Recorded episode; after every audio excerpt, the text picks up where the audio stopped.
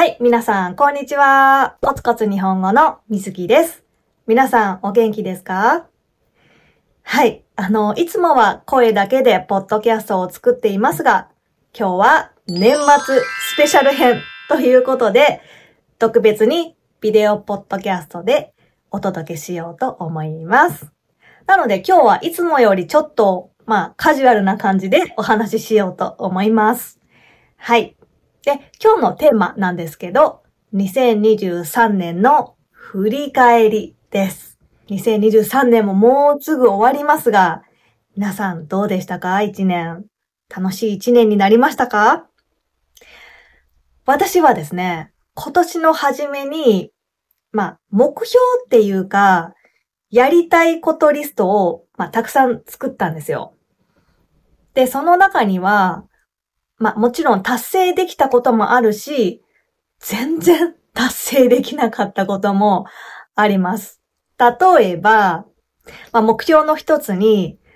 今年中に、あの、YouTube の登録者数1万人行くっていう目標があったんですね。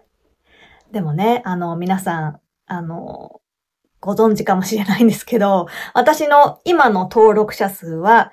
やっと6000人行ったところでございます。はい。なので、あとね、4000人足りないっていうね あと4000人も足りないっていう感じで、あの、はい。ちょっとね、全然目標達成できなかったんですけど、まあまあまあまあ、でも、あの、まあ私一人でやってることに対して、6000人っていうすごい数の方が、フォローしてくださってるってことは、本当にすごくありがたいなって思います。いつも皆さんありがとうございます。まあ YouTube だけじゃなくて、いつもポッドキャストを聞いてくださってる方とか、インスタグラム、X、TikTok とかフォローしてくださってる人、それからもちろんペイトリオンメンバーの方、そしてバイミアカフィで応援してくださってる方、まあ、たくさんの方に応援してもらって活動できてるのは本当にありがたいなって思ってます。はい。で、まあ来年はね、もうちょっと頑張って、できたら1万人、ね、YouTube の登録者数1万人いけたら嬉しいなって思います。はい。で、今年は仕事の面で、まあいい意味でも悪い意味でも大きな変化ってなかったんですね。なので、来年こそはあのー、成長の年にしたいなって思ってます。まあ、チャレンジ、新しいことにチャレンジして、そうね、まあ、そうですね、勝負の年にしたいなって思ってます。まあ、あのね、時間と体力がね、足りないってことが問題なんですけど、まあ、はい、頑張って働きます。はい。で、達成できたことについてもちょっと話そうと思います。あの、目標の中に、週に3回は運動する。そして週に3回は8000歩、8000ステップス歩くっていう目標があったんですね。それは達成できました。で、しかも週3回とは言わず、ほぼ毎日ですね。ほぼ毎日運動したし、ほぼ毎日8000歩歩けました。はい。毎日筋トレ筋肉トレーニングとか、えー、有酸素運動簡単なダンスとか、そういうのをね、毎日30分ぐらいはしてたかな。で、実際ね、筋肉量は増えたんですよ。増えたんだけど、なんか、増えた割に見た目が全然変わらないっていうね。あの、不思議なことが起きてます。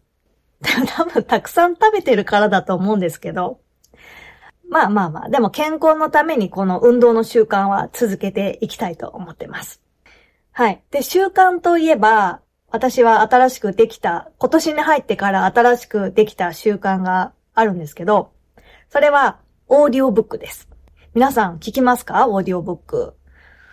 私はね、今まで紙の本が好きだったから、なんかオーディオブックちょっと嫌だなと思って、なんとなくね、避けてきてたんですよ。全然、あの試そうと思ってなかったんだけど、まあ、ある生徒さんからおすすめされて、ああ、じゃあ聞いてみようと思って、まあ、試しにあの、2ヶ月無料の期間があったから、それで試して、オーディオブック、いろんなオーディオブック聞いてたら、もうすごくハマってしまいました。いろんな本が読め、まあ、読むっていうか聞く聞けます。あの、家事しながらとか、運転しながらとか。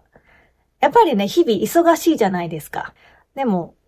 あの、オーディオブックだったら、何々しながらであの、本が読めるから、すごく便利だなって思って。なので、オーディオブックおすすめです。はい。そうですね。あと、えー、今年の新しい気づきについて話そうと思います。まあ、ちょっとだけ真面目な話なんですけど、心のケアをすることの大切さに気づいたという話です。あの、実は私今年に入ってから何回かカウンセリングを受けました。で、日本でカウンセリングに行くっていうのは全然一般的じゃないんですね。あのー、まあ、カウンセリングに行くとか、心の病院に行くっていうのは、まあ、なんかすごく心に大きなトラウマを持っている人とか、もう心の病気になった人とか、もう本当になりそうな人とか、まあ、本当に心の状態が悪い、めちゃくちゃ辛いっていう時しか行かないかな。で、しかもカウンセリングを受けるとか、まあ、そういう精神科に行くって言ったら、すごく心が弱い人っていうイメージがあったり、あと我慢が足りないとか、うーん、なんか恥ずかしいこととか、そういうちょっとネガティブなね、イメージが強いんですね。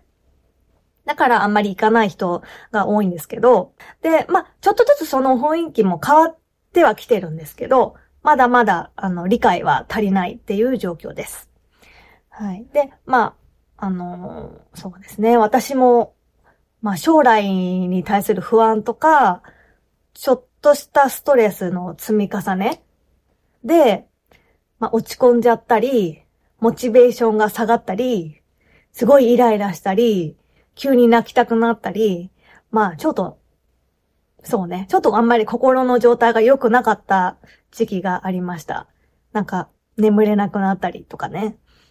で、あ、自分の今心の状態良くないなーって思ってたんですよ。で、そういう時に生徒さんからこれも生徒さんからね、おすすめしてもらったんだけど、カウンセリングいいよって、あの、教えてくれて。で、あ、そっかそっか、カウンセリングっていう方法があったわって思い出して、で、ちょっとオンラインサービス調べて、あの、カウンセリングをね、受けてみたんです。そしたら、それがすごく私にとっては効果的でした。カウンセラーの質問がすごく上手なんですよね。あのー、なんか、その質問に答えることで、自分の考えていることとか気持ちが言語化できるんですよ。言葉にすることができる。それまでは目に見えないことで自分の心のなんか頭の中で、あ、なんか辛いな、なんかイライラするな、なんか納得できないなっていう、こう、もやもやした気持ち曖昧な感じだったのが、まあそのカウンセラーさんの質問によって言葉にすることができるんです。それが、すごく、なんかトンネルの出口がちょっと見えたみたいな感覚になって、すっきりしました。きっと欧米のリスナーさんの方はカウンセリング受けたことある人多いと思うので、あわかるよ、知ってるよって感じだと思うんですけど、私にとってはそれはすごく新しい気づきで、あ、受けてよかったなーってすごく思いました。で、そこで初めて、あ、私ってこう考えてたんだ。こう感じてたんだ。とかね、そういうことがはっきり分かって、じゃあ、こうやって考えるようにしようとか、じゃあ次こうやって行動しよう、みたいな、なんか、前向きな気持ちになれたんですね。なので、まあこれからも月に1回か半年に1回かわかんないですけど、まあ定期的にカウンセリングを受けて、頭とか心の整理をしたいなって思いました。まあね、本当に人生いろいろ山あり谷ありいろいろあります。まあ私もね、3人子供がいて、先生幸せそうですねって言って、言ってもらえること多いんですけど、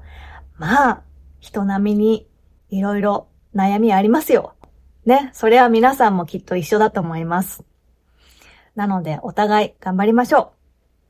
う。あのー、たまにはね、休んで、自分をゆっくりケアする時間も大事にしながら、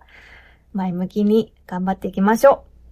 う。はい。こんな感じです。皆さん、今年も一年お世話になりました。いつもありがとうございます。来年もよろしくお願いします。もしね、このポッドキャストで、この一年に聞いたエピソードで、一番面白かったエピソードとか、お気に入りのエピソードがあったら、こっそり DM とかメッセージとかくれたらとても嬉しいです。では皆さん、良いお年をバイバーイ